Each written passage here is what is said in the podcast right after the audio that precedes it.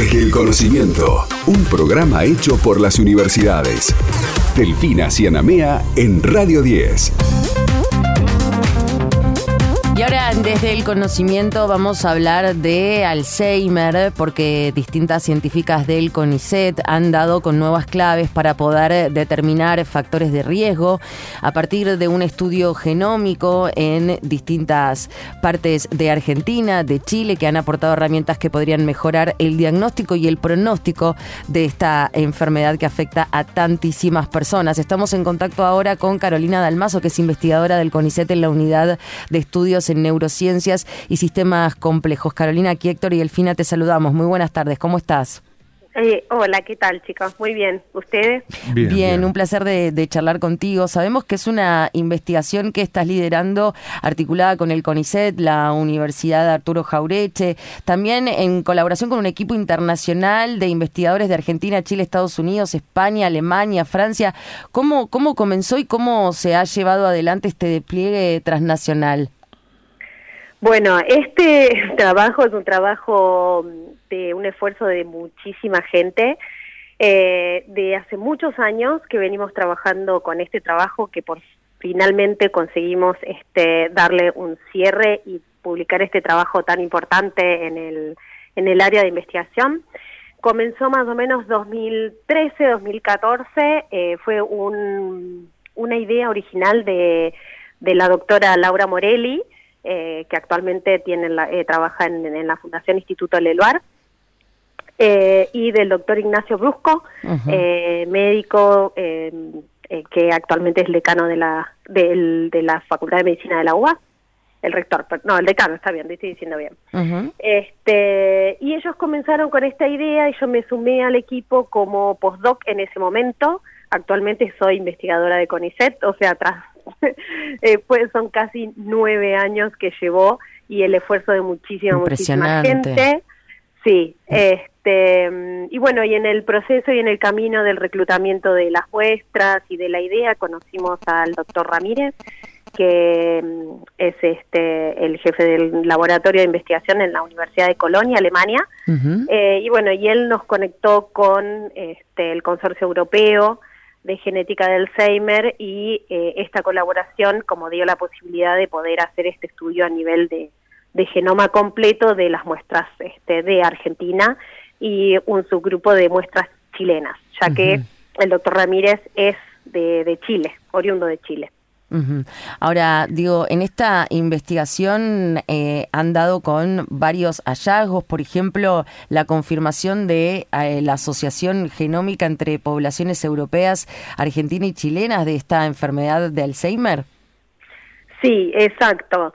Este es el primer estudio de como de esta envergadura, digamos, que se realiza en Latinoamérica, me animo, ahí, pero sí. Eh, de enfermedad de Alzheimer esporádico, digamos, ¿no? Hay dos formas de la enfermedad de Alzheimer. La más común, la que eh, comúnmente vemos, la que es, eh, es, la, es la que se denomina esporádica, sí, que es una enfermedad compleja que si bien tiene eh, factores genéticos de riesgo, o sea, hay un, una, digamos, una carga que podemos heredar, sin embargo, depende de los factores ambientales y del estilo de vida y etcétera que eh, la enfermedad aparezca o no. ¿sí? Esta enfermedad de Alzheimer no es hereditaria como las enfermedades genéticas, sin embargo, tiene, existe una forma de enfermedad de Alzheimer que sí es hereditaria, que eh, como toda enfermedad genética es eh, rara,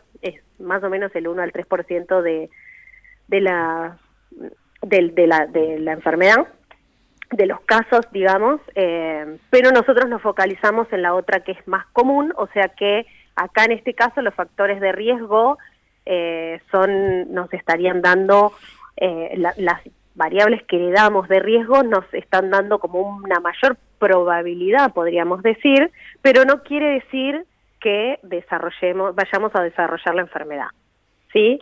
Eh, este tipo de estudios se venían haciendo en, poblaciones eh, caucásicas, que se dice, digamos, este, em, de Europa y Norteamérica, que son en general los que tienen mayor eh, cantidad de recursos para hacer este estudio, este tipo de estudios, porque se necesita un número de muestras muy muy grande, ya que cada una de estas variantes genéticas tiene un aporte muy pequeño claro. eh, al riesgo de la enfermedad. Entonces necesitamos mucha gente para poder detectarlo. Claro. Ahora, eh, tenemos claro, eh, como decíamos recién, que eh, hay una posibilidad en términos de lo que es la genética eh, de poder adquirir el, Alzheimer con todo este estudio que ustedes realmente están haciendo. Y cuando hablamos de factores de riesgo uno piensa inevitablemente en factores también de, prevención. Eh, y teniendo en cuenta anuncios que se han hecho en, en estos últimos meses fundamentalmente respecto a algunos, eh, algunas investigaciones tendientes a establecer aspectos preventivos del Alzheimer. Eh, ¿Qué nos podría decir usted en cuanto a esto? Eh, ¿cómo, ¿Cómo se ha avanzado? ¿Existe la posibilidad de poder este, prevenir y mejorar lo que probablemente hasta ahora era absolutamente inevitable? Sí, se avanzó, creo, mira, creo que en prevención es una de las áreas en las que más se avanzó ya que en tratamiento, bueno, si bien se avanzó, ¿no? Es como que empezaron a aparecer varias aprobaciones por la, por la FDA de estos anticuerpos monoclonales, que habrán escuchado por ahí, que si bien no son muy buenos, bueno, es como se aprobó algo después de, no sé, como 20 años que no había ningún tratamiento nuevo con respecto a esta enfermedad. Entonces, en los que más se avanzó en los últimos años fue en prevención eh, e involucra todos estos factores ambientales que yo les comentaba, ¿sí? Les dije, ustedes tienen factores de riesgo genético, o sea que esos los heredamos, sí. no podemos hacer mucho, sí. eh, pero después depende de los ambientales, ¿sí? De la calidad de vida, del ejercicio, de la del nivel de instrucción. Eh, y realmente se, se han hecho eh, estudios muy grandes y, y es muy significativo el retraso de la, de la enfermedad eh, mediante eh, este tipo de, intervenciones eh, no, ¿cómo se dice? No de medicamentos, pero sí de actividades, ¿sí? como por ejemplo. como por ejemplo deporte, actividad física, cualquier arte, el hecho de el arte, cualquier tipo que conecta lo que le gusta a la persona con la estimulación cognitiva, claro. cualquier tipo de... Eh, y cuando involucra el, lo que le gusta a la persona, como el, corazón, podríamos decirlo figurativamente, con el cerebro, el estímulo del cerebro es mucho mayor. Eh, entonces es como que eso, hay que tratar de hacer lo que nos gusta, disminuir el nivel de estrés. Eh, esas son las principales, este, eh, digamos, eh, prevenciones que, que se pueden hacer, eh, como además las conocidas que es controlar enfermedades preexistentes. ¿sí? Hay varias enfermedades que son factor de riesgo de enfermedad de Alzheimer, como la hipertensión, eh, la diabetes, la hipercolesterolemia, eh, problemas de tiroides. Entonces, si tenemos todas esas otras enfermedades preexistentes controladas, como que disminuimos los el riesgo, digamos, de desarrollar la, la enfermedad. Ahora, ustedes este, siguen con, con, este estudio y están reclutando todavía personas para poder eh, participar en lo que tiene que ver con esta investigación. Sí, eh, bueno, ahora es como hay como una segunda parte. Yo ahora estoy como investigadora eh, adjunta de CONICET en, en ENIS y eh, estamos construyendo una, una nueva cohorte, digamos, como para aumentar el número de muestras y continuar con el estudio genético, pero además el estudio este que estamos llevando a cabo ahora eh, involucra eh, imagen de cerebro en, en, un equipo de alto campo, en un resonador 3 Tesla. y también el análisis de biomarcadores plasmáticos. Eh, se, se está observando en estos últimos años que habría algunos biomarcadores en plasma que podrían ayudar al pronóstico eh, de la enfermedad, sí, mm, a veces a, ver si toda, a ver, la enfermedad de Alzheimer comienza años antes que aparezcan los síntomas, ya se comienzan a ver se estudios de investigación, se observaron, por supuesto, que ya había cambios en el cerebro, ¿sí? Pero esos cambios solo pueden ser detectados por análisis de líquido cefalorraquídeo eh, o por PET, tomografía de emisión de positrones, los cuales nadie eh, haría. Realiza, eh, claro, habitualmente. Síntomas. Claro, claro. si no tenés ningún síntoma.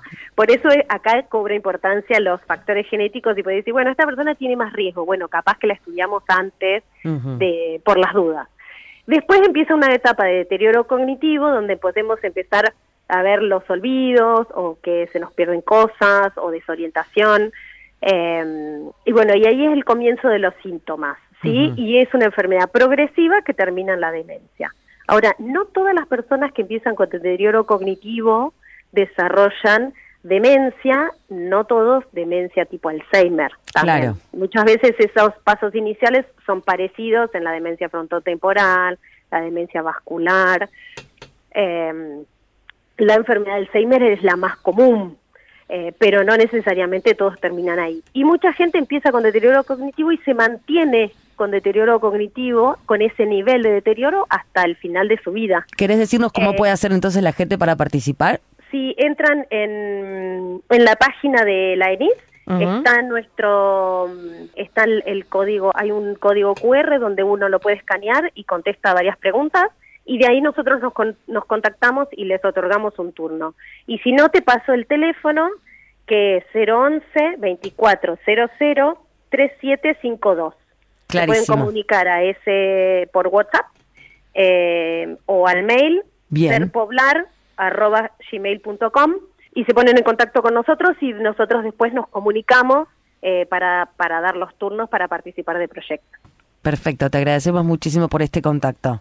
No, por favor, a ustedes por, por comentar nuestro trabajo y que todos se enteren de, lo, de todo el esfuerzo y lo que estamos haciendo para mejorar este, la ciencia en nuestro país.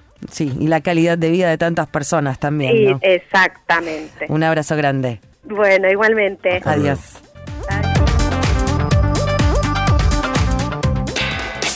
Estás escuchando Desde el Conocimiento con Delfina Cianamea en Radio 10.